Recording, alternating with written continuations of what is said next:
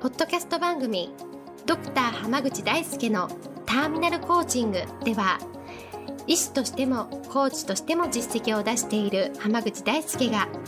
終末期医療で1000人の死に立ち会い300人以上の方にコーチングを行ってきた経験からあなたの人生を進化させるメソッドをこの番組を通してお伝えしていきます。それでは今回の番組をお楽しみください。今日もドクター濱口大輔のターミナルコーチングの音声をお聞きいただきありがとうございます。それではナビゲーターの園野さん今日の質問お願いします。はい、今日は朝一日のスケジュールを立てて、これでちゃんとやろうというふうに計画してるんですけれども、そこでイレギュラーな仕事ですとか、休養が入ったりとかするとペースが乱されてしまって、その後もういいやという感じで、もう何もこう計画通りにやらないというか手につかなくなってしまいます。どうしたらいいでしょうかという質問が来ています。よろしくお願いいたします。よろしくお願いしますこれねあの計画を立てるのが好きな人とそうじゃない人に分かれるんですけど計画が立てるのを好きな人ってもう立てた計画通りにやりたいタイプの人が多いと思うんですよはい、はい。でもねここで一番大事なことは計画っていうのは絶対計画通りいかないものっていうのを知っておくことなんですね。えー絶対ですか？そうだって人生ってもう突発的な出来事とかハプニングの連続じゃないですか。あー確かにそうですね。はい。そうだから最初から計画通りに進むと思ってるとすごい進まなかった時にストレスを感じるんですけど、はいまああのきっちり計画は立てるけどでもそれ通りにはついかないものだっていうのが分かってるとねそんなにストレスかかんないんですよね。ああ、なるほど。もういいやーとかいうことにはならないってこと。そうなんです。だからそのこれ通りできたらもう奇跡ぐらいな感じで思っとくとストレスたまんないんですよ。ああ、確かに。今日今日は奇跡が起こって予定通り行けたみたいなね。その方がレアな感じなんですね、イメージ。そうです。あの本当にねそんなもんですよ計画通り行くのって。確かに、確かに。で逆に言うと計画通り一日が進むってすごくつまんないんですよ。うーん。えだってね自分のよ想定内の一日でしかなかったってことでしょ？そうですね。ってことはこう感動であったりとか新しい。気づきや発見ってなかったことになるんですよ。そうですね、確かに。で例えばイレギュラーな仕事がいっぱい降ってきてでもこうなんとか一日計画通りやりきったなんてなるとすごい自分に自信が持てたりするでしょ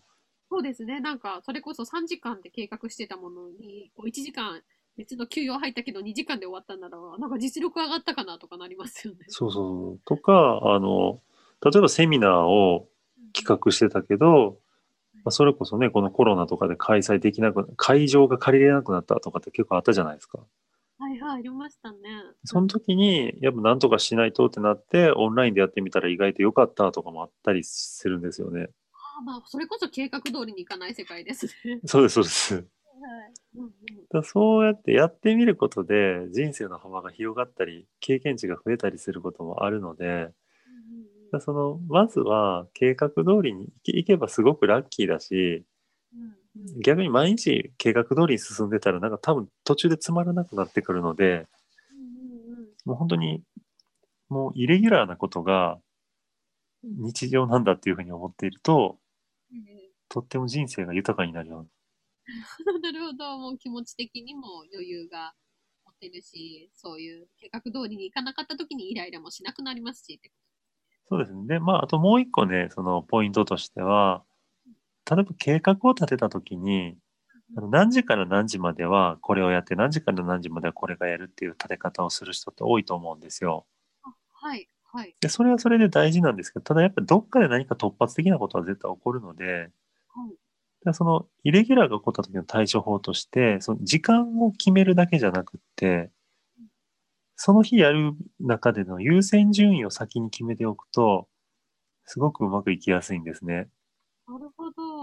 例えばもう優先順位下の方のやつを全部捨ててしまえばある程度の時間って確保できるんですよ。そうですね。はい。だったら絶対やらないといけないやつだけしっかりやり終えたらあとはイレギュラーの対応に回したところで一日のね、あの、スケジュールとしては確かにうまくいかなかったと思うんですけど、人生っていう単位で考えたら、最も大事なことから順に終えていけば、最後の方のことって本当に些細なことだったりするので、別にやれなかったとしても人生には大きな影響ないことがほとんどなんですよ。確かにそうですね。はい。っ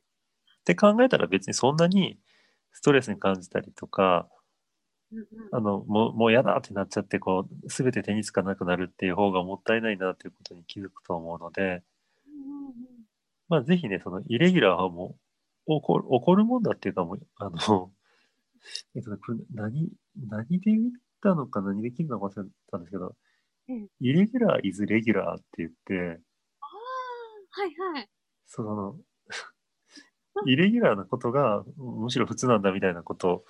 を、なだだ結構誰が有名な人のセリフだったと思うんですけど、はい。そうもうイレギュラー is regular って思っておけばいいんじゃないかなっていうのと、あと優先順位をた立てておけば、イレギュラーが起こった時にすぐに対処できるので、ええまあ、なんか計画はどんどん書き換えるっていうのがうん書き換えるもんなんだっていうふうに考えておくと人生が豊かになると思うのでぜひ実践していただければなと思います。ありがとうございます。今日はこれで終わります。ありがとうございました。ありがとうございました。本日の番組はいかがでしたか？番組ではドクター濱口大輔に聞いてみたいことを募集しています。ご質問は d a i s u k e h a m a g u c h i c o m 大輔濱口 .com の問い合わせから受け付けています。またこのオフィシャルウェブサイトでは無料メルマガやブログを配信中です。次回も楽しみにお待ちください。